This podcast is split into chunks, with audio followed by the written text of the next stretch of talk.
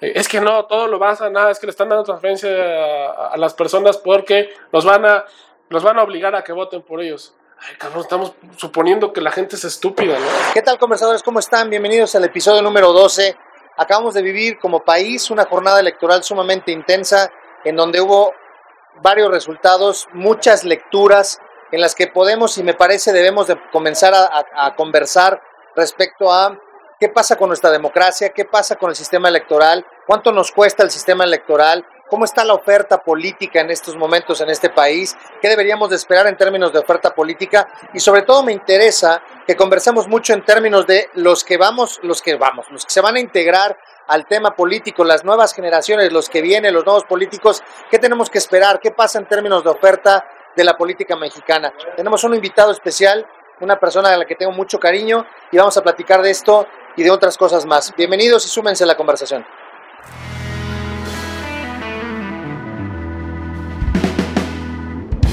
Esto es El Conversatorio con Luis García desde Mercado Casavieja, Metepec. Bienvenidos.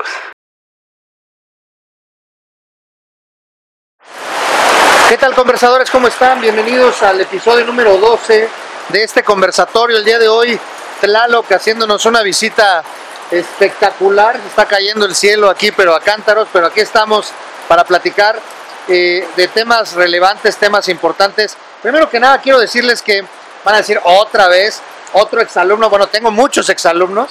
Este, han estado por acá, seguramente no sé si fueron las mismas generaciones. Raúl Canales, no sé si te acuerdas de Raúl Canales, estuvo Arturo López y ahora estás tú.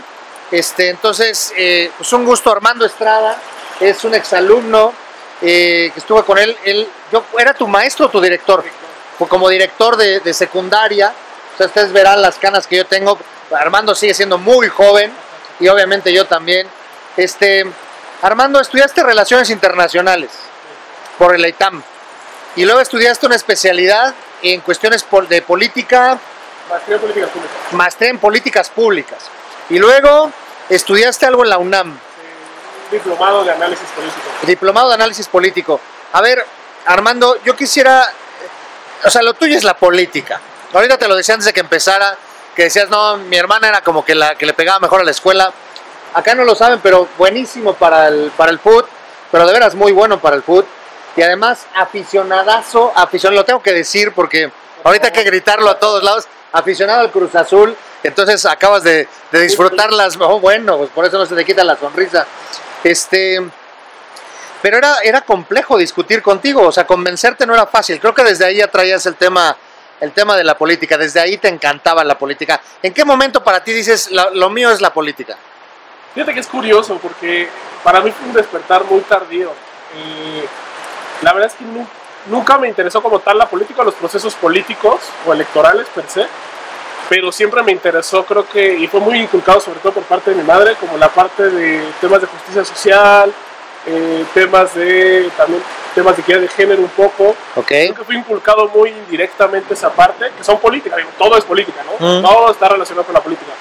Pero me inculcaron muchos valores que creo que fueron la base para que cuando yo conociera un poquito como tal en la universidad puntualmente cuáles son los procesos políticos, quiénes son, cómo funcionan los representantes, etcétera, me interesara y me formara una, pues una perspectiva particular, ¿no? Ok, padrísimo. Oye, Armando, yo quiero empezar planteando lo siguiente. Eh, recién acabamos de terminar una jornada electoral, una jornada electoral que decían la más grande de la historia. Y luego va a venir la del otro van a decir que la más grande de la historia. Así van, todas van a ser las más grandes, porque entonces se juega algo siempre, ¿no? Eh, desafortunadamente se juega, a mi entender, yo voy a estar dando aquí opiniones, eh, conversadores, por supuesto ustedes lo saben muy bien, yo no tengo la verdad absoluta ni mucho menos, es, es mi comentario, es mi opinión, es lo que aporto a la conversación, aporten ustedes también a la conversación, súmense.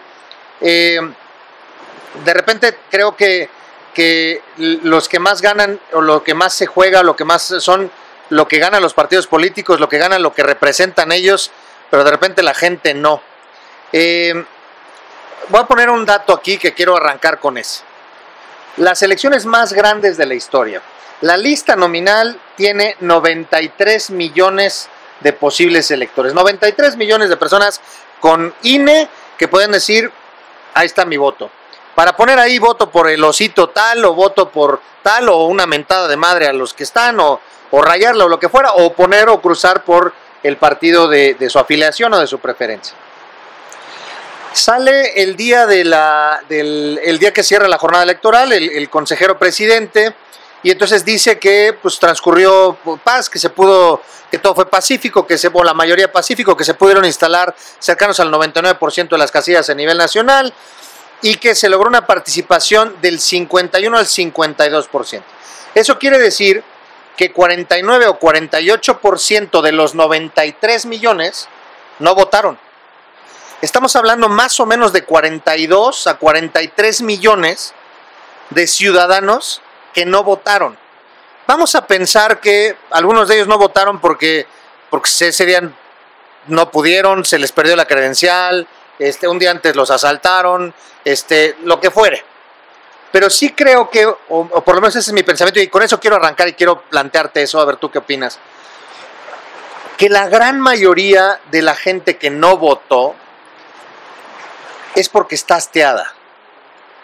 Te decía ahorita antes de entrar, a, de empezar a grabar, porque a la gente le dicen, mira, aquí hay carne, refiriéndome a los partidos políticos o a los candidatos, aquí hay carne que se echó a perder hace un mes, aquí hay carne que se echó a perder hace 15 días y aquí hay carne que se echó a perder hace una semana. ¿Cuál quieres de las tres?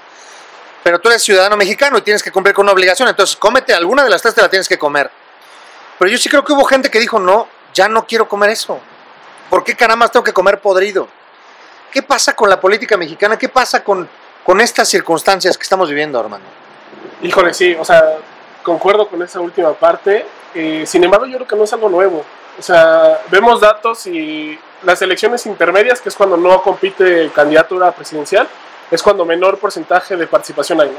Y tuvimos 52% de participación, sin embargo, desde 1997 no tenemos una participación tan alta en una elección intermedia, ¿no? Como la que fue en el 97. Como, como la, ajá, la del 97 fue un, por, un, punto porcentual más alta que la que hubo esta elección, ¿no? Ok. Entonces realmente así que digamos, ¿qué baja participación hay? Pues no. Es la normal. Fue alta, ¿no? Siempre estamos por debajo de 50% en intermedias. Ok. En presidenciales sí estamos muy altos, ¿no? De hecho, la elección presidencial de 2018 es la que mayor participación ha tenido desde que se tiene eh, datos reales. Se ¿no? computan datos. Entonces, este, sí, concuerdo. O sea, eso no, no, no quita la parte de que nos están presentando que casi todos, o creo que muy, poca, muy pocas personas han de haber dicho, ay, voté con ilusión, ¿no? Uh -huh. Me ilusionó ir a votar y decir, ojalá gane este porque me va a mejorar mi vida y la de mis seres queridos y la de gente que me importa, ¿no? Estoy completamente de acuerdo con eso y se vio en el famoso voto útil, ¿no? Para mí, el análisis eh, más sencillo y, y, y, más fácil a ver a grandes rasgos es eh, la gente eh, salió a votar o a favor de Morena o lo que más estuviera cerca de ganarle a Morena, ¿no? Así fuera una piedra, o también en el caso de Morena, así fuera una piedra, porque sí, literal, a, así fue. ¿no?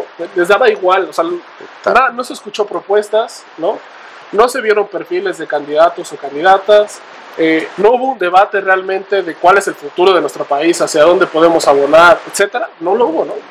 Y que, ojo, tampoco es como que las elecciones pasadas lo hubieran, ¿no? Pero tampoco lo volvió a ver esta vez. Y esta vez creo que fue más evidente que la gente votó por quién estaba a favor del presidente o quién estaba en contra del presidente. ¿no? Daba igual que fuera. ¿no? Y para mí eso es tristísimo, preocupante, porque hay debates muy interesantes y muy importantes que se tienen que tomar hoy en la vida pública de nuestro país, ¿no? como el tema de la equidad de género, como el tema del medio ambiente, como el tema de una reforma fiscal, etc. ¿no? Hay muchos temas que son realmente importantes, que urgen eh, y que nadie, nadie los tomó. ¿no? Ahorita que lo estás planteando así, vamos, estoy tan de acuerdo y sí creo que a lo mejor hasta podría ser un tema intencionado. Hoy por hoy, bueno, y no ahorita, México tiene dividido ideológicamente o políticamente mucho tiempo.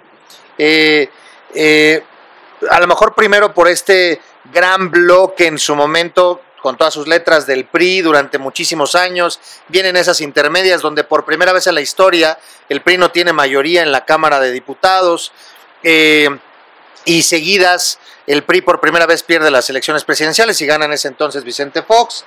Eh, y entonces viene, a partir de ahí podemos hablar de una alternancia realmente, porque pues entonces eh, gana Acción Nacional, vuelve a ganar Acción Nacional, en su momento debatido no, que si el fraude, que si no, que si en ese entonces López Obrador, la la la. Pierde Calderón, bueno, gana Calderón, después gana otra vez el PRI y ahora Morena, ¿no? Con el, partido de, este, de, del que ahora es presidente de la República. Eh, pero hoy por hoy yo sí siento un discurso más claro en términos de, esa división, de, del, o sea, desde antes, del que si eres, eh, ¿cómo le dicen? Chayotero o eres este, chairo, ¿no? O, si, o sea, entonces, o eres, o eres de izquierda o eres de derecha, o eres, o eres bueno o eres malo, o eres fifí o eres no sé qué, o eres Stalin. Y esa parte es la que, la verdad, de todo, no sé ustedes conversadores qué piensan, eso es de lo que más estoy preocupado. Porque, ¿cómo vamos a poder construir un país si todo el tiempo vamos a traer el cuchillo en la mano, en la boca, así, en los dientes? En donde, porque una persona, es más, si hoy por hoy, tal cual el otro día lo decía, si en este episodio yo en este momento dijera algo no grato del ciudadano presidente, bueno, en automático, ya iba a decir, los miles que nos ven, pues a lo mejor son como tres pelados, pero los tres pelados que nos ven o los 20 que nos van a hacer viendo, o después, porque esto se queda, automáticamente yo ya soy Fifi, o soy este tal, o sigo a López Dóriga, o sigo a Loret de Mola, y soy este seguramente afiliado al PRI al PAN desde hace mucho, y soy conver, este, conservador, ahora sí ya lo dije, lo digo, es que la otra vez me equivoqué, soy conservador, automáticamente, entonces ya para muchos soy malo, soy Fifi, soy malo, y entonces Oye, ¿y Luis? ¿Y qué pensaba? ¿Y qué? Y resulta ser que nada de eso era. Pero nada más por externar una opinión, ya automáticamente eres de eso. Lo que tú estás diciendo es que este famoso voto útil es, el país se fragmenta, está dividido en los que votaban por, por un proyecto, por lo que representa el ciudadano presidente o el partido que representa, y los que decían el voto útil. ¿Quién le puede ganar una piedra? Voto por la piedra. Mi punto es, ¿es intencionado? O sea, estamos viendo esto porque desde algún punto político, estratégico, alguien dijo, vamos a dividirlos al punto tal esto suceda, de tal suerte que algunos se conserven ahí. Pues es que, a ver, es que yo creo que sí, ¿no? Habrá que hacer creo que análisis muy detallados para cada estado, ¿no? Porque cada, a ver, la elección de, de este año se vivió un escenario político bien distinto en cada estado, ¿no? Tuvimos 15 eh, elecciones por cada una y que hay que analizarlo muy puntualmente cada una de ellas. Yo sí creo en términos generales que eh, el famoso voto útil pues, sí beneficia a ambas partes, ¿no? Es mantener el status quo, ¿no? Los partidos que están en el poder garantizan su registro, los, los partidos chiquitos, llámese Verde, llámese PT, dicen, sacan su 3%, que es a lo que viven, Sí. van a seguir viviendo así, van a sacar su 3%, reciben presupuesto, pagan, hacen sus negocios, eh, negocian ciertas leyes para votar a favor de cierto actor político, cierto grupo político, se mantienen y mantienen a toda su base y con ciertos beneficios económicos bastante importantes, ¿no?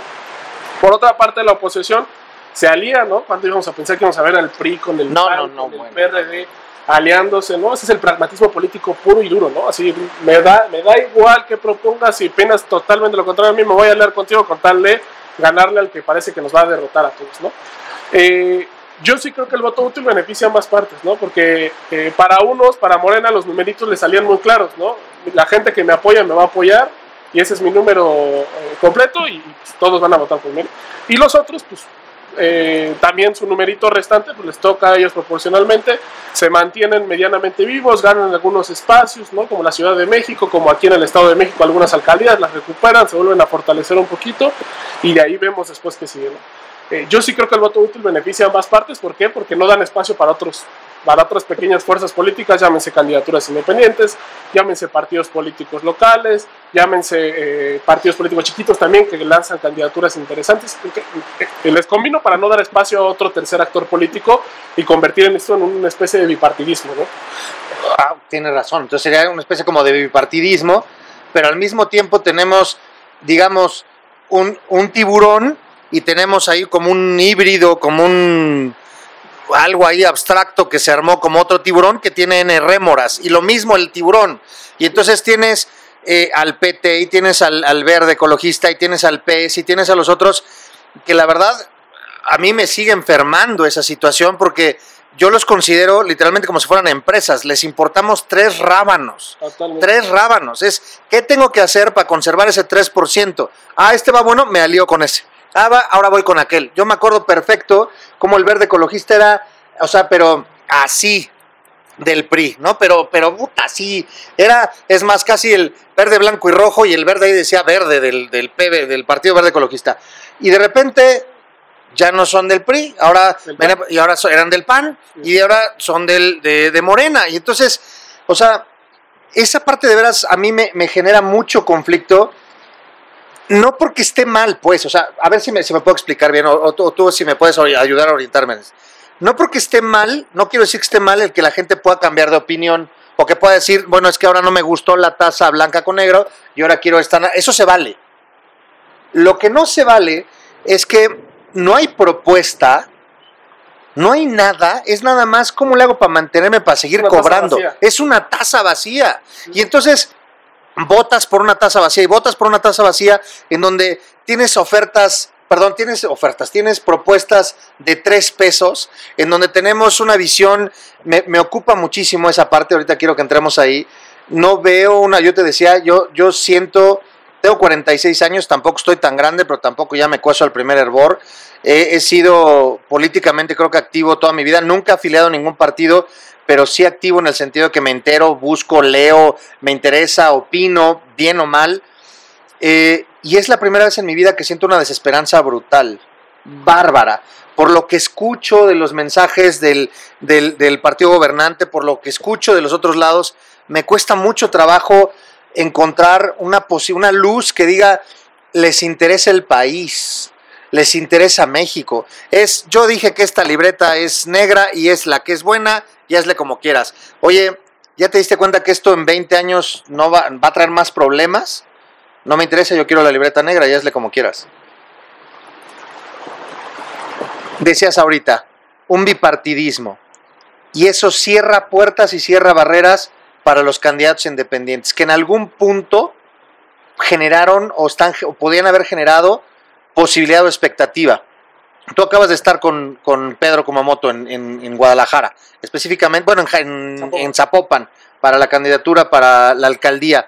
Yo tengo muy presente a Pedro Kumamoto cuando fue candidato para diputado local como independiente y ganó. El primer independiente que fue, hizo eco nacional, lo entrevistaron todos los medios, hizo una cosa bárbara. Quisiera apelar un poco a los conversadores.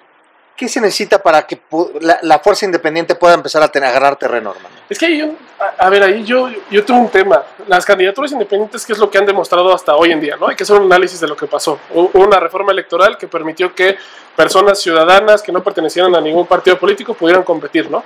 Eh, sin la necesidad de tener una marca detrás. A partir de la elección de 2015 tenemos 2015, 2018, 2021. Para mí lo que ha demostrado la candidatura independiente, que ojo, yo eh, de hecho yo formé parte de Wikipolítica, que es esta organización donde eh, estuvo Pedro Kumamoto, que fundamos en 2013 para lanzar candidaturas independientes mediante una organización detrás. Yo creo que es un vehículo importante y necesario, pero para nada son la solución, ¿no? Para nada es, un- es una válvula de escape y nada más, y que ha sido utilizada como válvula de escape por candidaturas que han pertenecido a partidos políticos. A ver, ¿cuáles son las, las candidaturas independientes más, eh, eh, más conocidas que hemos tenido? El Bronco, Ah, que sí. toda su vida estuvo en el PRI, el, Sí, sí, el pero- gobernador actual de, de Nuevo De Nuevo ¿no? León. Eh, Cloutier, diputado federal que ganó eh, en Sinaloa, hijo de un ex, eh, de un ex candidato a la pues. presidencia, etcétera. Eh, Panista de cepa. panista de cepa, ¿no? Eh, Margarita Zavala, ¿no? Que se lanzó en 2018, Ríos, etcétera. La mayoría, te podría decir que todas, del noventa y tantos, por habrá que hacer un análisis, pero no puedo, estoy casi seguro que más del 95% de las candidaturas independientes que han logrado ganar tuvieron un pasado partidista, ¿no? Que ojo, tampoco está mal, ¿no? Pero son personas que utilizaron ese vehículo porque no les dieron cabida en su partido político, ¿no? Eh, y que tampoco eh, están, dej- dejan de estar atados de manos, ¿no? Eh, porque representan ciertos, ciertos grupos políticos importantes y ciertos grupos empresariales, ¿no? También por Creo que para mí la única candidatura independiente que puede ser realmente independiente eh, es ahorita Miguel Treviño, que ganó a la presidencia municipal en San Pedro Garza, que la reelección hizo un excelente trabajo. Hay, que echarle la pista, creo que es ahí una, lucita una luz de esperanza eh, Para Nuevo León. para Nuevo León y para el país, yo creo, ¿no? Y Pedro Kumamoto, ¿no? Claramente. Que Pedro Kumamoto ganó en 2015, en 2018 se lanza a la senaduría, eh, no lo logró. logra un millón de votos, un millón de votos. Sí. ¿Quién saca un millón de votos? no? Y no le alcanzó para la senaduría, ¿no? Porque se aliaron todos los partidos políticos en 2018. El hoy que es Movimiento Ciudadano, que dice que está aparte, estuvo con Sí, PAN, con PRD, etcétera, se unieron, le ganaron, quedaron, eh, dejaron a Pedro atrás y pese a que obtuvimos un millón de votos, eh, no nos dieron nada, ¿no? Por ser candidaturas independientes. Entonces ahí hay un tema.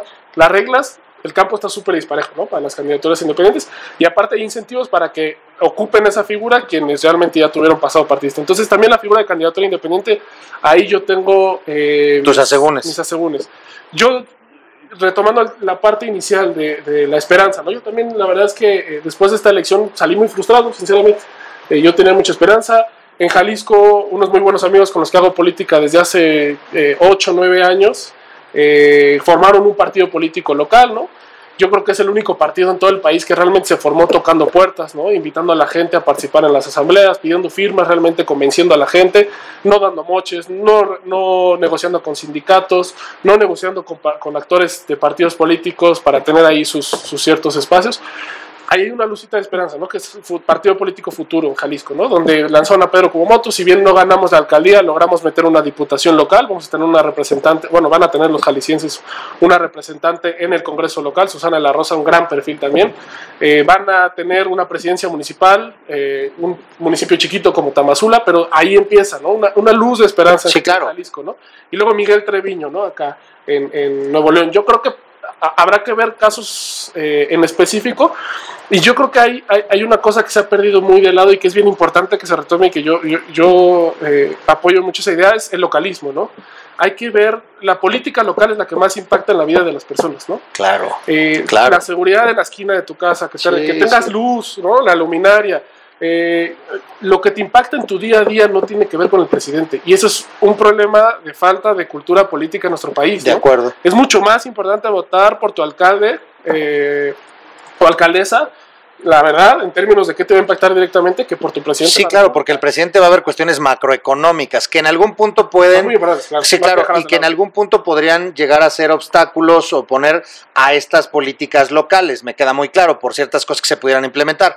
Pero eventualmente sí, las que son de impacto directo son las que son inmediatas, mis diputados locales y las alcaldías. Totalmente. Y yo creo que hay unas luces, hay una luz de esperanza y, y, y, y, tendemos a ver como este monstruo de mil cabezas la política, que a ver si lo es, pues, pero yo creo que si algo quieren hacer y, donde podemos empezar es haciendo política local, ¿no?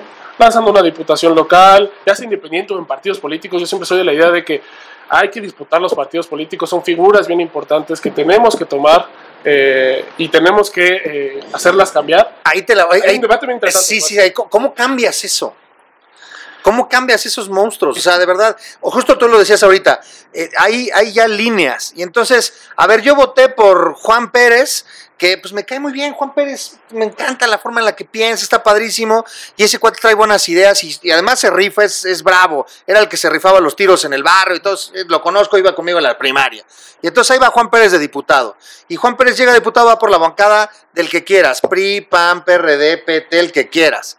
Y entonces se sientan todos en un comité y dicen, a ver, nuestro partido dice que esta libreta va a ser roja. Y entonces Juan Pérez, que era el entrón, que decía, no manches, yo quiero hacer libretitas así porque son más comas para no sé qué, pues cuando lo vemos en la votación, vota por la libreta roja, porque es consigna. Y entonces, la, la idea, ahí es donde se rompe, porque en teoría este individuo, Juan Pérez, representa una localidad, representa un distrito. Y entonces ese distrito ya no quedó representado porque hay una línea global de un partido que en la mayoría de los casos su interés, como bien lo dices, es mantenerse. ¿Cómo romper ese sistema que, que parece perpetuo? Es que es un círculo vicioso bien interesante, ¿no? A mí hay una frase de, de Bachelet muy interesante que me gusta mucho, que es, si una mujer entra en la política, cambia a la mujer, pero si entran muchas mujeres, cambia la política, ¿no? Ah, qué bonito, qué bonito, ¿no? qué bonito. Esa hasta la ponemos aquí abajo, está preciosa esa frase. Y creo que aplica sí, es también cierto, claro. eh, para, pues, para esta parte, ¿no? Eh, ocupemos la política, o sea, eh, un esfuerzo aislado sí importa, pero no va a hacer muchos cambios, ¿no? Y es que es un círculo vicioso, a ver, es cuestión de incentivos. Yo sí creo que es cuestión de incentivos. Las reglas del juego están mal hechas, están hechas para los que están adentro, porque las hicieron los que están adentro, ¿no? Sí, claro. ¿Y a qué me refiero? Eh, para ser partido político hoy en México es prácticamente imposible, ¿no? Es dificilísimo. Pregúntale a Calderón. Tienes que. Perdón, Borolas. es más, ni un, ni un expresidente como, como Calderón pudo lograr hacer un partido político, ¿no? Tienes que tener aliados con, sindica, con sindicatos, ter, tener un candidato como Andrés Manuel con un cierto arrastre ya importante. O sea, nuevas agrupaciones políticas que quieran participar o entrarle al tiro, está, está cabrón, la neta, está imposible, sí, sí. ¿no? Eh, entonces, los, eh, el juego político está para que los mismos que están, eh, eh, pese a que pierdan su registro, lo vuelvan a lograr, ¿no? El Bester Gordillo, cada seis años forma su nuevo partido político. Ahora redes sociales progresistas, ¿no? Sí, sí, sí, sí. Y antes era Nueva Alianza, y etcétera, ¿no? ¿Y cuáles son las otras reglas? También los que están adentro es bien difícil dejarlo de ser, ¿no? O eh, eh, sí realmente, digo, el Bester lo ha perdido varias veces, pero es difícil realmente dejarlo de ser, ¿no? El 3% tampoco es una gran cosa, ¿no? Y aparte, una vez que logras el registro, te dan presupuesto público, ¿no? A mí uno de los modelos que más me gusta es el español, ¿no? El sistema de partidos políticos. ¿Cómo es? Es, eh, es fácil ser un partido político, pero te dan recursos una vez que hayas logrado cierta cantidad de eh, espacios políticos, ciertos escaños, ¿no? Entonces tienes incentivos eh, positivos, que obviamente tienes sus asegúnes, pues, pero tienes incentivos positivos para ser partido político, para organizarte políticamente, eh, para participar en la política. Eh, eh, y los incentivos positivos es que si logras ganar, pues ya tienes acceso a un cierto recurso para poder mantenerte como Hasta que ganaste. hasta que ganaste. Aquí no, aquí nada más es formas tu partido político, te unes con 10 sindicatos, ¿no? Y después ya divides la lana, ¿no? Pues si a ti que te gusta el fútbol, vamos a hacer la, la parada. Tenemos una liga, en, una liga en donde de 20 equipos o 18 equipos califican 12. Está, También pues ahí está, ¿no? Pues ahí está, está todo dar, ¿no? Y puede ser, además puede ser campeón el del doceavo lugar. O sea, aquí por el 3%, mísimo 3%, el PES, ¿cuánto tiempo tiene siendo partido político y ganando lana, buena lana? El presupuesto veía en la mañana 7.159 millones de pesos para partidos políticos. Ah, todos partidos políticos, sí. 7.159 millones. El presupuesto del INE es de 19.530 millones. Eso es lo que está. Este, decías, la gente de ahí no se quiere. bueno, creo Sí. que hay un tema interesante, el tema del presupuesto público. Yo estoy totalmente a favor del tema del presupuesto público. Yo también, porque ¿No? si no, ah, vivimos además. que de por sí ya tenemos presupuesto privado en su mayoría. Eh, La mayor parte del- de las campañas políticas se embarcan con ingresos privados. De acuerdo, y eso está más peligroso Ingresos porque, privados. Exacto, porque representa intereses. Hoy por hoy, digo, creo que no se ha dicho a todas luces, pero pareciera que vivimos en un narcoestado desde hace mucho tiempo. Y entonces todavía es más peligroso. O sea, si me fondea eh, Perenganita tal empresa Perenganita tal empresa que a lo mejor tenga cinco generaciones y que es gente de que para algunos podrán ser este, conservadores o podrán ser fifís, pero es gente de trabajo de toda la vida, de cinco generaciones y que tienen toneladas de dinero, pero ganado bien a- de dinero, a bien a, buena lead, pues. Eh, como también podemos que puedan llegar fajas y fajas y fajas, o como era el otro, el de las ligas, y ligas y ligas, o en bolsita, al hermanito del, del presidente que le daban en bolsita al restaurante, que bueno, esas eran qué? Eh, Aportaciones. aportaciones, ¿no? Este, a la causa política. Exactamente, ¿no? Este, y pues, de dónde vienen, quién sabe. ¿De dónde vienen, quién sabe? Entonces, yo también estoy de acuerdo que sea porque si no, entonces corremos un riesgo todavía mucho más fuerte, porque si de por sí hay intereses, ahora entonces el interés es más grave, ¿no? Es mucho más fuerte. Pero aún así es demasiado lo que cuesta para lo que eventualmente se recibe. O sea, los que estamos de a pie, o sea, lo acabas de decir, sí, lo, lo- lo trascendental son las, las, las elecciones locales, pero la gente de a pie sigue sigue igual. Sí, sí, y yo creo que hay un tema igual de temas de incentivos. A ver, ¿quiénes generalmente pagan las candidaturas? ¿no? La- las que mayores ingresos tienen son las candidaturas a gobernador y las candidaturas a alcaldía. ¿no? ¿Por qué? Porque pues ahí es donde se aprueba el, el presupuesto y donde se aprueban las obras. ¿no? Y donde están las, recaudaciones. Los quienes más invierten son las eh, Constructoras. eh, constructoras, ¿no? Generalmente. ¿Por qué? Porque ahí te van tus 10 milloncitos de pesos, pero pues ya sabes que cuando ganes, pues me vas a dar una, un par de obritas de 100 millones. Me das la línea 12 del metro, ¿no? Ándale, exacto. Perdón, Entonces- Carlitos, no quise molestarte. Entonces, este, ahí es donde está. Entonces, ¿cuál es el tema detrás? Hay que transparentar de dónde vienen los recursos, ¿no? Hay que crear incentivos. Digo, no tengo la solución eh, exacta, pero yo sí creo que ahí es un tema más del INE, ¿no? Eh, pone trabas eh, bastante burdas, a mi parecer. Eh, El propio Instituto Nacional Electoral. Sí, las reglas de juego están mal hechas. ¿Qué es eso de la veda electoral? A mí se me hace una estupidez, como si tuviéramos que no, ya no quiero saber nada de publicidad porque tengo que pensar tres días para ver por quién votar, ¿no? Soy un estúpido y si veo un, le- un letrero, seguro voy a votar por ese que voy a votar, ¿no? Nos tratan como niños chiquitos, ¿no? sí. Eh, quieren que seamos mayores de edad, pero nos tratan como niños chiquitos, ¿no? Eh, muchas cosas más, incentivos para hacer candidaturas independientes. Piden una, hay, hay estados donde te piden el 5% de la lista nominal de, de firmas, cuando a los, estados, a los partidos políticos les pides el 3% para mantener el registro, ¿no? Y a, la- y a las candidaturas independientes les pides 5 o 6% para poder ser Para que- candidatura independiente, ¿no? Eh, O sea, que, o sea que sí, a ver, nada más para para ponerlo.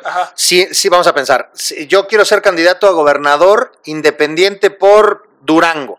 Y la lista nominal de Durango es de 10 millones, por poner un ejemplo. Entonces, a mí me, yo tengo que presentar 500 mil, que sería el 5%. Durango, no, es que hay, Bueno, por poner un ejemplo. por poner un ejemplo, sí, hay estados donde sí, para gubernaturas no, porque es ley federal, entonces la ley federal sí establece el 1%. Ah, ok. ¿no?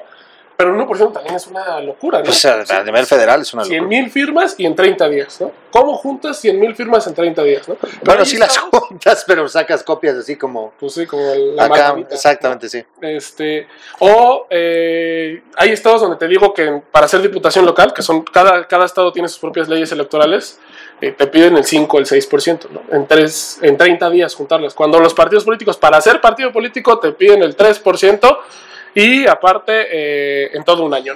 Entonces, son, eh, hay reglas muy, eh, eh, muy raras y donde creo que yo don- donde le tienen que poner realmente el ojo es cómo realmente se o o de dónde provienen los recursos de las campañas políticas, ¿no? Estaba viendo en, en Nuevo León, creo que en, la- en las, en las gubernaturas se gastaron más de mil millones de pesos. El que acaba de ganar. Eh, Samuel, todos, eh, está clara. ¿Entre Clara todos? Luz, no, cada uno. Cada uno se gastó mil millones de pesos aprox, aproximadamente entre dinero público y dinero privado. ¿no? Es una locura, ¿no?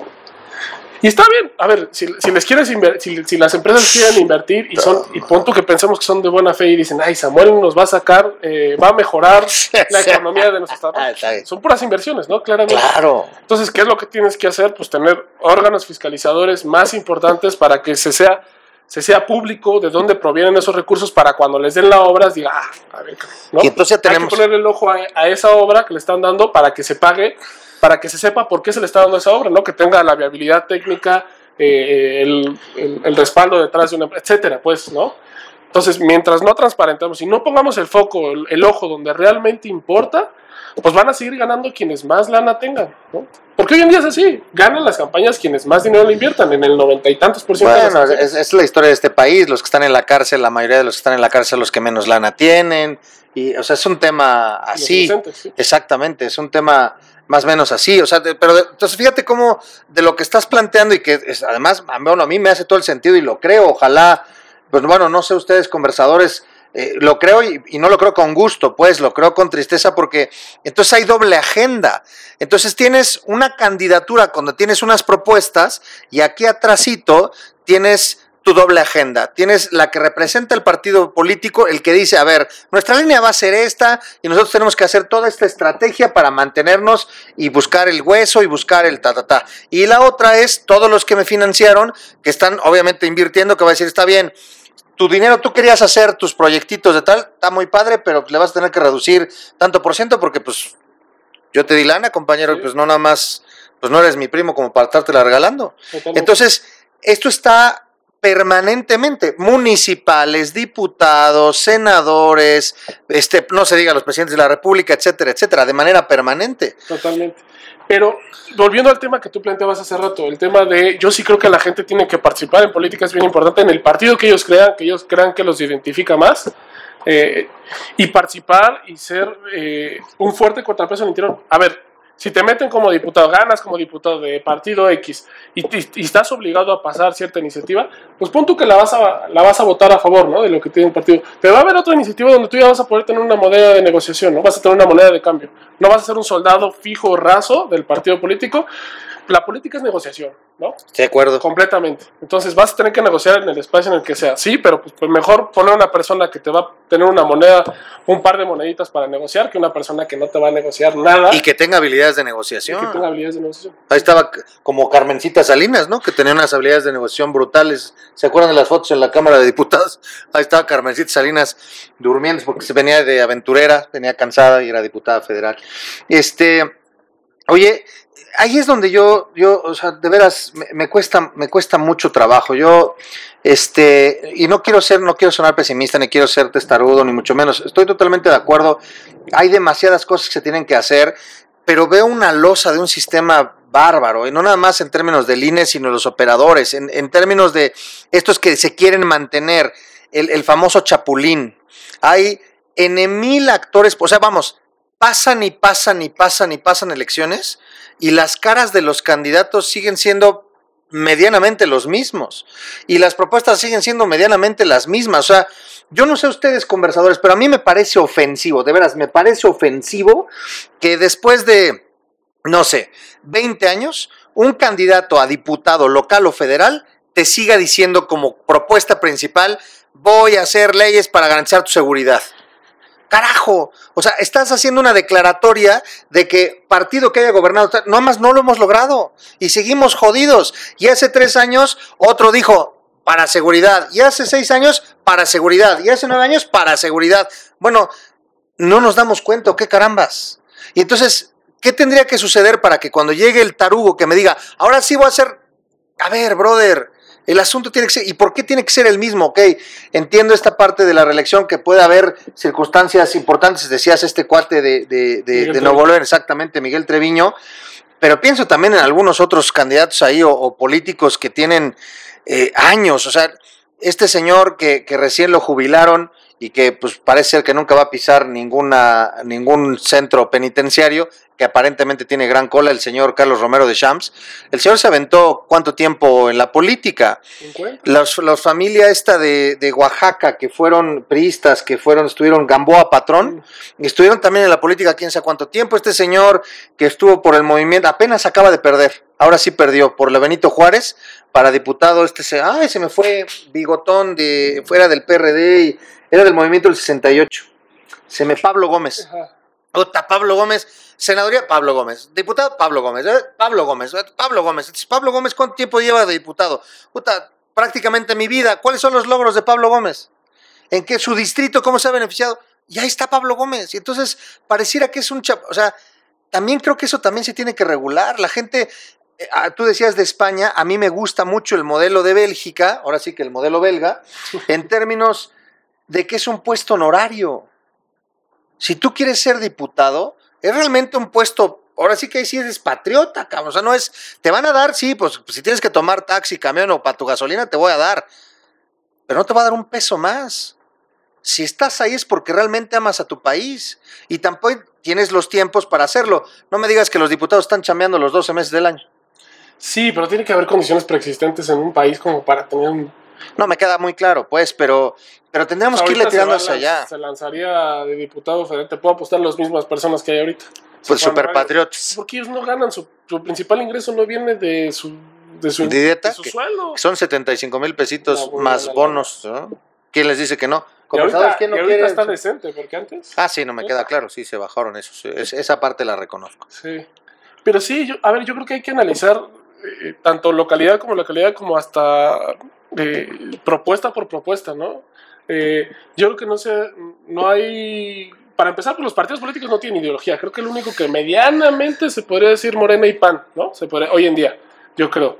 Eh, pero medianamente, ¿no? Tampoco es claro, ¿no? Izquierda, Morena, izquierda de los 70, sí, pues tal vez punto que sí, ¿no? Pero a ver, háblame de temas de medio ambiente, les vale gorro, ¿no? Hoy en día la izquierda tiene que hablar de medio ambiente, ¿no? Háblame de temas de equidad de género. Al verde ecologista, ¿a poco le interesan los temas del medio ambiente? Ahí está el niño verde y sus propiedades allá en la no, playita. promoviendo la pena de muerte, ¿no? Su principal propuesta del verde ecologista es la pena de muerte. Válgame. O sea, Pero además esa creo que desde país, Fox. sí. Sí. ¿En, ningún país hay, hay muchos partidos verdes en muchos países. Es el único país, eh, México, donde tiene un partido verde que promueve la pena de muerte. Bueno, ahí, totalmente. Ahí te va la, la cachetada más grande del asunto. El Partido Verde, que está aliado o se ha aliado en los últimos procesos con el partido gobernante, que es Morena, está impulsó y ha impulsado y está de acuerdo con el tema de dos bocas. Sí. Y eres el Partido Verde ecologista. Te digo, Lucas, que estamos locos, ¿no? O sea, ¿de dónde estamos hablando? Entonces, siguen siendo intereses. El tema es que es descarado. O sea, ni siquiera es un tema de, bueno, pues por acá o negociar. No, no, no. Y tampoco estoy diciendo que esté padre que se negocie de este lado. Pero estoy de acuerdo contigo, la política es negociación, pero carajo, la habilidad de negociación entonces se perdió, porque la negociación ya todo es por acá, y ahí te van tres predios, y dos por acá, y este lo dejo por acá libre, y entonces este va por al lado, y Es que la negociación no es como tal de cierta política, sino de, pues de dinero, pues, puntualmente. O sea, lo que mueve a esa gente es hacer dinero, puntualmente. Y, y también poder, pues, pero un poder que eventualmente es el dinero. eh, sí, es triste, la verdad. y toda la gente que se reúne, es el poder de influencia, ¿no? Es decir, ¿qué, tan, qué tanta influencia pueden tener en ciertos sectores. De, ah, no te... Haz un tipo, este... Fíjate, qué, qué, lamentable lo que voy a decir, no sé, a lo mejor estoy perdido y los conversadores me van a atacar este, terriblemente en este episodio, no lo sé, o van a estar de acuerdo, o me van a, me van a ayudar a, a pulir mi comentario.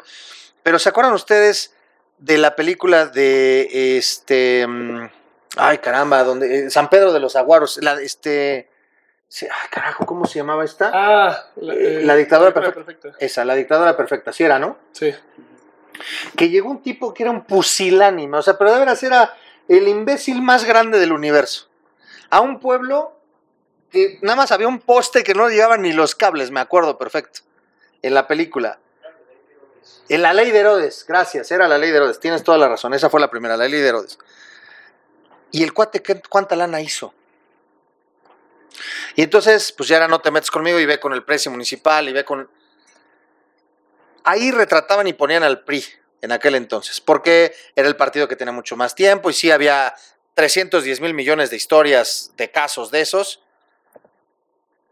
A mí esa película me sigue pareciendo perfectamente vigente. Totalmente, sí, totalmente. en el estado que quieras. Sí, es una tristeza. Pero sí, a, ver, pero es que yo sí creo que hay que ver caso por caso, ¿no? Como te decía, el tema de el medio ambiente, pues no hay ningún partido que represente eso, ¿no? Eh, el tema de equidad de género, pues digo, dimos un gran paso con este gobierno actual poniendo a la mitad de las secretarías eh, que sean mujeres, creo que es un gran paso muy importante. Ahora ya quitaron a la de función pública apenas, ¿no? Ah, sí, hoy. Hoy. Ah, ah, está, se me olvidó cómo se llama. Irma Eréndira. Irma Eréndira, sí, ya pusieron a un señor ahí.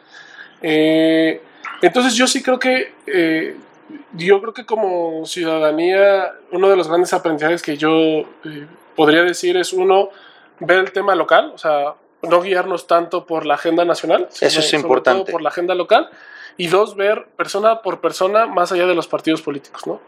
Eh, ¿Cuál es su trayectoria? Eh, ¿Qué ideales representa? Etcétera, porque pese a que pertenezca a un partido que realmente tú no te gusta mucho en términos generales, eh, pues sí puede ser una eh, moneda de negociación al interior. estoy totalmente de acuerdo. Ahora quiero plantear ahora otra, el hacer campaña. ¿Cómo hacemos campaña? Porque las campañas nos cuestan una locura de dinero. Acabas de decir mil millones de pesos cada candidato aproximadamente. Entre Morena, pues que fueron cinco candidatos, seis candidatos en Nuevo León. O sea, se aventaron que seis mil, siete mil, tres mil millones de pesos tirados, pues salvo el que ganó, los demás a la basura, porque pues, fue a la basura, ¿no? Este, a papeletas, a tarugadas que además contaminan, que ni son. ¿Cómo hacer campañas diferentes para un mundo que además lo requiere? Necesitamos menos contaminación, necesitamos menos plástico, necesitamos menos cosas. Entonces decían por ahí, me acuerdo perfecto, precisamente hablando de Pedro Kumamoto, aquella vez que, él gana la diputación local, mucho de lo que logró lo ganó a través de redes sociales y lo importó mucho a partir de redes sociales. Pero tenemos un, México en el episodio eh, donde hablamos de regresar a clases, hablamos, damos un dato de conectividad. Y entonces, pues ok, si lanzo todas mis campañas, vamos a hacerla por redes sociales. ¿Cuánta gente no tiene acceso a redes sociales? Entonces, no me, claro, y, y esos también necesitan conocerte. Me interesa a mí como candidato que me conozcan y al otro le debe interesar conocerme. ¿Cómo poder empezar a hacer campañas diferentes que puedan resultar ser menos onerosas? Y creo que ahí podría empezar a haber una llave dentro de lo complejo que es. ¿A qué voy? Si fuera menos oneroso hacer campañas, vamos a pensar en estos órganos de fiscalización que tú decías que, que estaría padre que dijeran, a ver, de dónde sale la lana, en qué te las estás gastando en campañas y demás y más, que nos van a decir si existen y demás. Bueno, si existen, qué ridículo están haciendo porque de todas maneras está viniendo el dinero por otros lados. Entonces mejor ya ni lo digan. Este, pero abiertamente en el que hubiera realmente una fiscalización de adeveras y entonces se dijera, a ver, tú no puedes gastar más de, voy a decir una tontería, 100 millones de pesos, ¿no? Que a lo mejor la toma sigue siendo un dineral. Y esos 100 millones de pesos te voy a dar chance que vengan 50 millones de pesos de iniciativa privada y 50 millones de la parte pública. Y que el proceso de legitimación del privado fuera como el de las obras. Es decir, yo soy grupo tal, constructora tal, exactamente, y quiero apoyar al candidato perenganito de tal. Y entonces yo pujo, yo, yo me postulo o concurso para apoyarlo a él. Sí, porque tengo intereses. Eventualmente voy a, voy a poder concursar para, para, para poderme ganar una obra en determinado momento. Pero primero soy público, ya saben que si al rato me gané yo la obra, pues de todas maneras puede estar, voy a estar a ojo de esto, ¿no? Y que tengo que cubrir ciertos requisitos. Si hay requisitos para los partidos políticos y los candidatos independientes, caramba, que no haya para eso. Pero bueno, amén de toda esa circunstancia, ese dinero, ¿cómo le hago para que esa cantidad de dinero, el, el tope que se pusiera, que tendría que bajar, porque, porque además también hablando de ridículos, pues esos mil millones de pesos que hay, el tope es significativamente menor, hasta donde tengo entendido. Pero es exacto. O sea, o sea, el tema es que sí hay, es, en, teoría sí hay, en papel hay todo esto, ¿no? Que, tú comentas. Pero yo, a saber, más es más estar fiscalizando tal vez el proceso electoral, en dónde se usan los dineros cada uno de los candidatos independientes. Yo pondría más ojo en cómo son las licitaciones, ¿no? Para, si tú garantizas que una alcaldía, eh, una presidencia municipal, adjudique ciertos proyectos de forma transparente, con mecanismos claros, etcétera, te puedo apostar que la siguiente eh, proceso electoral van a invertir solamente empresarios que realmente crean en la causa, ¿no? Y que estén derechitos y que paguen sus impuestos y que estén a todo dar. Porque ya no va a haber el inter ya no va a ser el negocio, ¿no? Ya no va a invertir por negocio. Hoy en día se invierte en las campañas políticas porque es un negocio. Ah, no, claro. Le inviertes 10 pesos y en dos Hay un ejemplo clarísimo, Sal- Salinas Pliego. Ricardo Salinas Pliego, Claro. ¿cómo se expresaba de López Obrador? Y es que es otro eh, es que ese es otro también otro escenario, el tema de los de los medios de comunicación, ¿no? Hoy en día nuestros medios de comunicación son una vergüenza, ¿no? Todos te venden, o sea, y lo digo Desde, con conocimiento de causa. Yo nada más quiero poner ahí un, un matiz y lo quiero, los que están aquí presentes. Hoy en día, o sea, la verdad es que Ah, con sus claro, honrosas excepciones tenemos un periodismo de tres pesos con todo respeto. pero Digo, yo no soy periodista y soy el, el peor si quieren, pero como ciudadano es estamos para el perro. medios. O sea, hoy nuestros medios venden las encuestas, ¿no? A ver, y lo digo con conocimiento de causa. La mayoría de las encuestas que son públicas, que te llegan en tu WhatsApp, que te llegan, que lo ves en Facebook con publicidad pagada, que te manda la tía o el tío, por casi todas están cuchareadas, ¿no? Te venden el puntito que te, te oye, en la, en la encuesta que levantamos tú sales con 19 puntos, tu oponente 25. Si quieres lo podemos poner 25-23, ¿no? Para que no te veas tan mal y tengas todavía chance. Nada más que cada puntito te sale en cierta cantidad de lana. Y lo sé por conocimiento de causa, porque pues, en las campañas políticas, en todas, casi todas las ha pasado. Entonces también ese es otro tema, ¿no? La democratización de los medios de comunicación, ¿no? Chuta. Que un debate perdido que así inició el Yo Soy 132, ¿no? Ah, no, bueno, Vamos ya a tienes democratizar los medios de comunicación. Seguimos con esa tarea pendiente, ¿no? Eh, que dejó muchas cosas buenas, ¿no? El Sí, 132 a mí me gustó bastante. una escuela... Se quedaron dos, tres y sobre todo el que se quedó por allá de ese lado, el que le llaman Tontolini, Dios de mi vida, yo digo que si ese habla por el 132, por favor ya no, pero en su momento sí, definitivamente, me queda claro. Entonces, este, ese es otro, es que eso- tenemos muchas batallas, ¿no? Muchas batallas, muchos frentes, que todos están ligados a la misma parte, ¿no?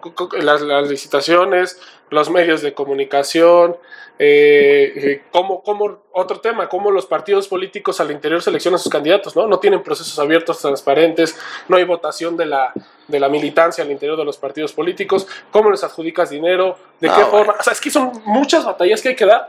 Y para mí la única forma en la cual se pueden dar todas esas batallas simultáneamente, pues es entrándole al sistema con todo y intentando... Y cuidando la lana. Cuidando la lana. Decías, no eligen a sus candidatos, ahí está. Le negaron la, la candidatura a Salgado Macedonio. Y dices, ¿qué hago? ¿Qué, qué hacemos? ¿Qué hacemos? Pues voy a poner a mi hija de candidata. Así. Ah, Es, es una tristeza. Sin embargo, a ver, lo vuelvo a decir. Y ganó hay- cañón, ¿eh? Hay que Además. ver escenario tras escenario por escenario, ¿no? Eh, la parte, por ejemplo, este, este gobierno tiene, yo no concuerdo con el noventa y tantos por ciento de las cosas, pero hay unas ciertas cosas que sí, ¿no? Por ejemplo, el tema del salario mínimo, ¿no? Sí, sí, sí. Incrementaron el salario mínimo. A mí el tema, y es un debate bien interesante en parte de política pública, de las transferencias directas, ¿no? A las personas, ¿no? Que, dicen muchos, eh, es que eh, sí hay una parte electoral, obviamente, pues, detrás, pero la parte de política pública, hoy el mundo se mueve a dar transferencias directas a las personas, eh, sobre todo en situación de, de- en situación de pobreza, ¿no? Ahí el tema es si es condicionado o no, ¿no? Si, si le das la transferencia eh, a condición de que vaya a la escuela, ¿no? A condición de que vaya a cierto programa. Ese es realmente el debate, ¿no? Pero la, dice, a mí realmente me preocupa que el debate es muy bajo en nuestro país, ¿no? Y también de la oposición, ¿no? Eh, es que no, todo lo basa, nada, es que le están dando transferencia a, a las personas porque los van a, los van a obligar a que voten por ellos. ay, cabrón, estamos suponiendo que la gente es estúpida, ¿no? Y que, este, y que ya nada más por eso van a, pues no, a ver, hay muchas variantes detrás, ¿no? Si fuera así, pues no hubiera ganado nada la oposición, ¿no? Eh, porque la oposición también ganó en ciertos espacios donde hay niveles de pobreza altos y donde se dieron transferencias directas, ¿no? Sí. Yo creo que hay un debate en nuestro país muy bajo también en esa parte, ¿no? Que todo se ve, si lo presentó Andrés Manuel estoy en contra, ¿no? O estoy a favor, da igual. Sí, sí, sí. Hay que ver cosas. Ni analizas cosas, las cosas, que- de acuerdo. Hay que analizar Mira, ahorita lo acabas de decir. Hay noventa y tantos por ciento de las cosas de este gobierno, en tu caso decías, que no me gustan y otras sí me gustan muchísimo. Y lo mismo creo que tendría que haber privado, no sigo en los mismos porcentajes, en el, en el sexenio de Peña y en el sexenio de Calderón y en el sexenio de, de Vicente Fox. Eh, el tema es que no es de, ah, ganó el mío, entonces todo está bien. No, espérate. Creo que la labor del, del, del, del- a ver, lo pongo tan claro.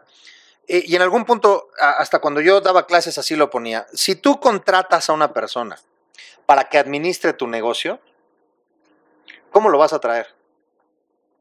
Pues fiscalizadito, cerquita. Sí. Oye, puedes tener confianza, te puede dar confianza, pero sí vas a tener ciertos controles, ciertos mecanismos. Oye, vas a creer ciegamente en todo lo que te diga permanentemente, vas a exigirle, vas a buscar que mejore, vas a...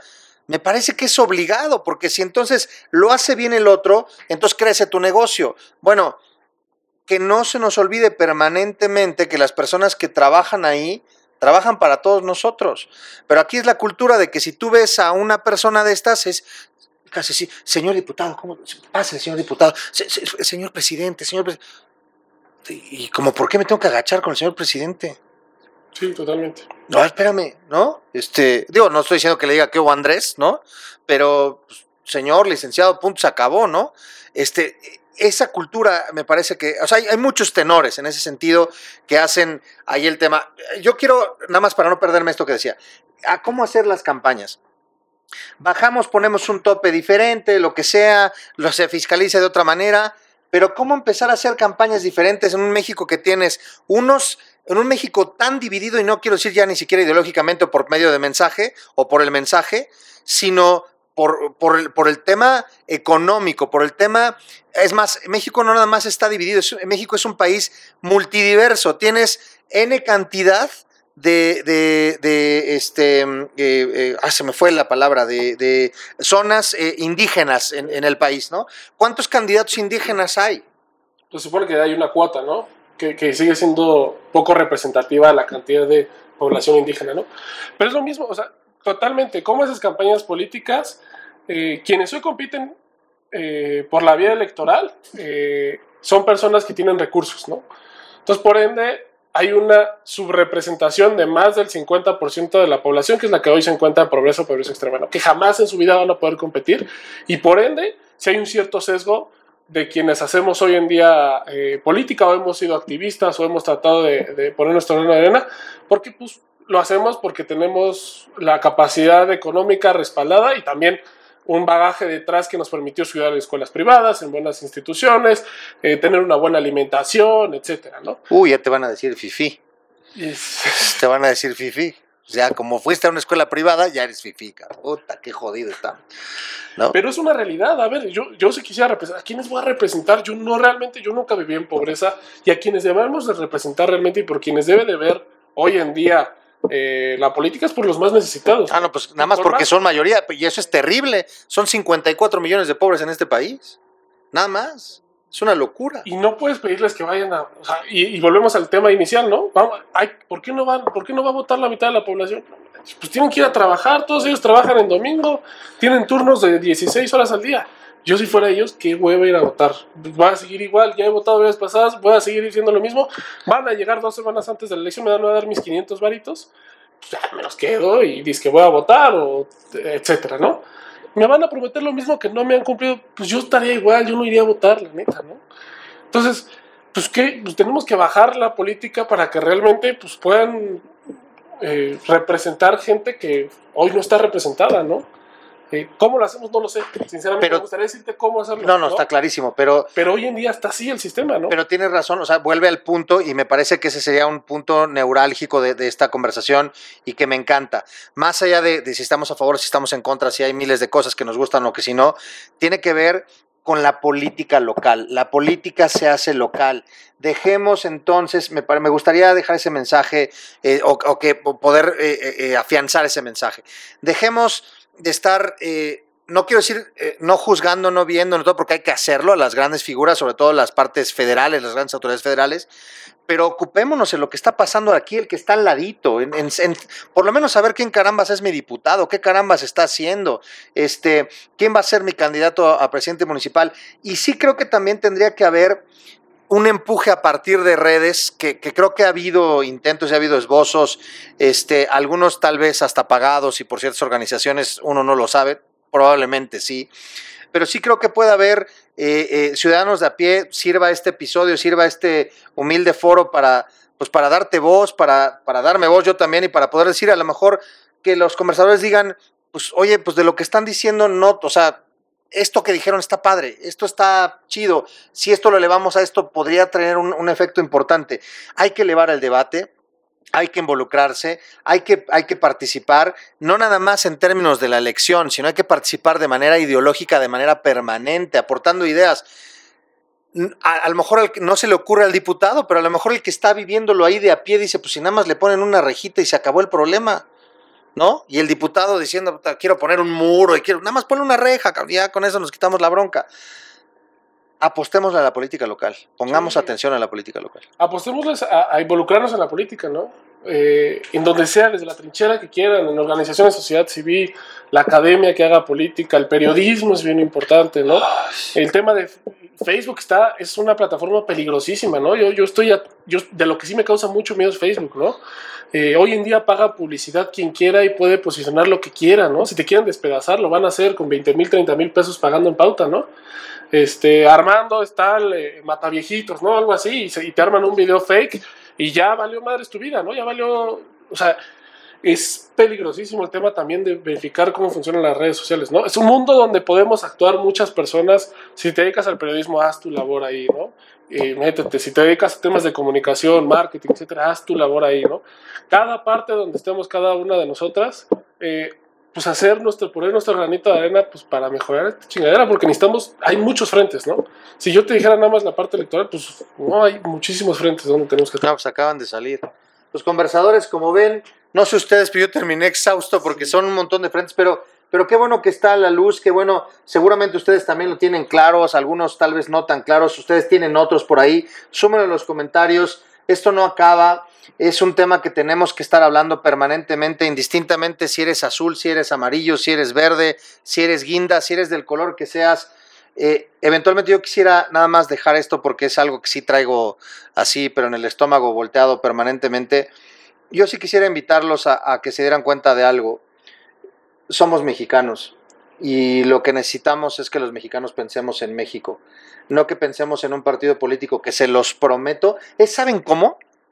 Tú que le vas al Cruz Azul, o aquellos que le fueron, o que le van al Atlas, o, que, o aquellos que le. Porque yo a los, a los Dodgers, cuando no ganaban un caramba, la gente pierde fortunas, pierde ahorros, pierde el estómago, pierde familias, pierde. Se pelean, se matan por un equipo de fútbol. Termina el partido, el jugador que gana 300 veces más que el aficionado, barato, termina así, se siente mal, está incomodón, ¿no? Se mete a bañar, conferencia de prensa con su carita de, de compuquido, de, no, pues así es el fútbol, quisimos pegarle, pero pues no se metió, ya sabe cómo son las cosas. Y es así, siempre dicen lo mismo, más o menos. Termina, se van a cenar al restaurante más picudo, se echan sus pegues, y no pasa nada. No pasa nada. Exactamente lo mismo pasa con la política. Los desgastados somos nosotros, los que nos estamos haciendo pedacitos somos nosotros. Y los de arriba, llámese del partido que quieras, están, a mi entender, atacados de la risa, viendo cómo nos hacemos pedazos y ellos siguen ganando lo mismo, buscando y posicionándose más, para seguir haciendo de esto el gran negocio de ellos y que a nosotros nos siga llevando y que sigan pasando otros 20 años para que llegue otro candidato y te diga, ahora sí, yo tengo la solución para acabar con la delincuencia. Totalmente. Y lo, y lo peor es que el, el, pues el fútbol, pues digo, es una pasión, es divertido, es un entretenimiento, pero esto implica con nuestras vidas, ¿no? Si hoy en día vas a un hospital y no te atienden bien, es porque ese cabrón se está robando tu lana. Si hoy en día tu hijo no recibe una buena educación en la escuela en la que va, es, es culpa de esos, ¿no? Si hoy en día caminas por una calle y no está prendida la luminaria, es por culpa de esos güeyes, ¿no? Si hoy en día te asaltan, es por culpa de esos güeyes. Esa, la política implica en el día a día de nuestras vidas, ¿no? Y de nuestros seres queridos, de nuestra salud, de nuestro bienestar.